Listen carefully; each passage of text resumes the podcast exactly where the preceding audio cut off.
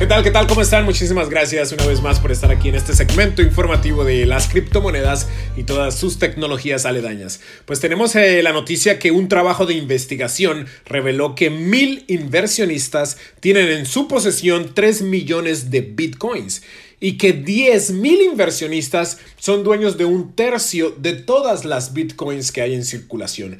Esto nos deja saber que pues ya ciertos inversionistas que empezaron muy temprano o aquellos que tienen mucho dinero y pueden comprar bastantes bitcoins se están posicionando pues para ser futuros o presentes millonarios sobre todo en esta industria pero nunca es tarde sí el precio se ha elevado muchísimo pero como siempre aquí recomendamos es capacitarse aprender y empezar poco a poquito a entrar y ser parte de esta revolución financiera de las criptomonedas así que pilas pilas no es tarde Ah, el precio, el precio ha caído muchísimo en las últimas 24 horas. Bitcoin pasó de 61 mil a 58 mil dólares, una caída de, de, 3 mil dólares. Pero al parecer todo esto es que el mercado se está acomodando. Hay ciertos movimientos, hay personas que están entrando, otras personas que ya están prácticamente capitalizando eh, sus ganancias, sacando sus ganancias.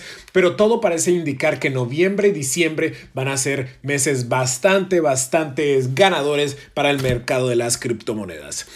Eh, la noticia de la semana, pues prácticamente es que Chiba Inu, una de esas meme coins, las monedas memes, según esto, una moneda creada con el objetivo de quitarle la corona a Dogecoin uh, y convertirse en la, en la meme coin más valiosa, pues ha llegado a un valor histórico y, y no, no para, no cesa, sigue subiendo y subiendo y subiendo y ha triplicado su valor en los últimos tres días. Así que las meme coins, sobre todo con ese empuje de las páginas sociales, siguen capitalizando.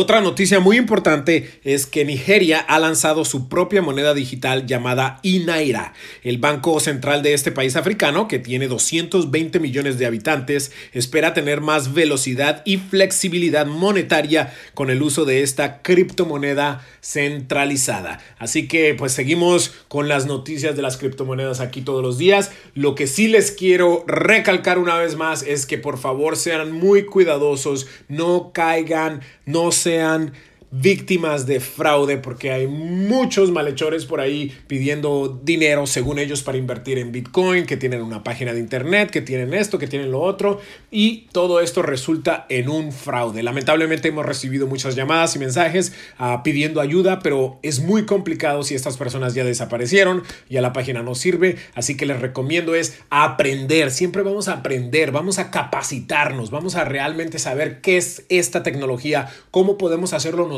No es muy difícil. Así que si alguien les viene a pedir dinero porque van a invertir en Bitcoin, no señor, no les den ni un peso. Inclusive pueden decirle a la persona que, los está invitando a, que tenga cuidado también. De pronto esta persona prácticamente está formando parte de esta pirámide fraudulenta y va a perder su dinero también. Así que mucho ojo. Y bueno, no solamente con las criptomonedas, o sea, los fraudes están a la orden del día. a todos los días nos llaman del IRS, según esto, del INS, de que el seguro del carro, de que tu número de seguridad social está siendo utilizado, bla, bla, bla. Mucho cuidado, no no suelten su, su, cuenta de banco o su tarjeta de crédito porque hay muchos fraudes allá afuera. ¿Qué vamos a hacer? Vamos a capacitarnos, vamos a aprender, ¿ok?